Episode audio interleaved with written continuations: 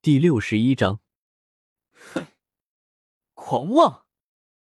虽然不知道马红俊手里拿着什么东西，但是马红俊的发言确实激怒了十年。于是他也不顾快不会丢脸，居然先下手冲了过去，连魂技都没有使用，就准备用自身的肉体力量教马红俊做人。然而，就是在他冲到马红俊跟前的时候，在鬼音插音波的作用下，马红俊的全身都亮起的耀眼的光芒。紧接，用斗罗的方式解锁假面骑士第六十一章。音浪太强，不晃要被撞地上。正在手打中，请稍等片刻。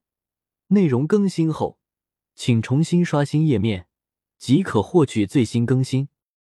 用斗罗的方式解锁假面骑士飞速小说网全文字更新，牢记网址：w w w. 点 f e i s u w x 点 o r g。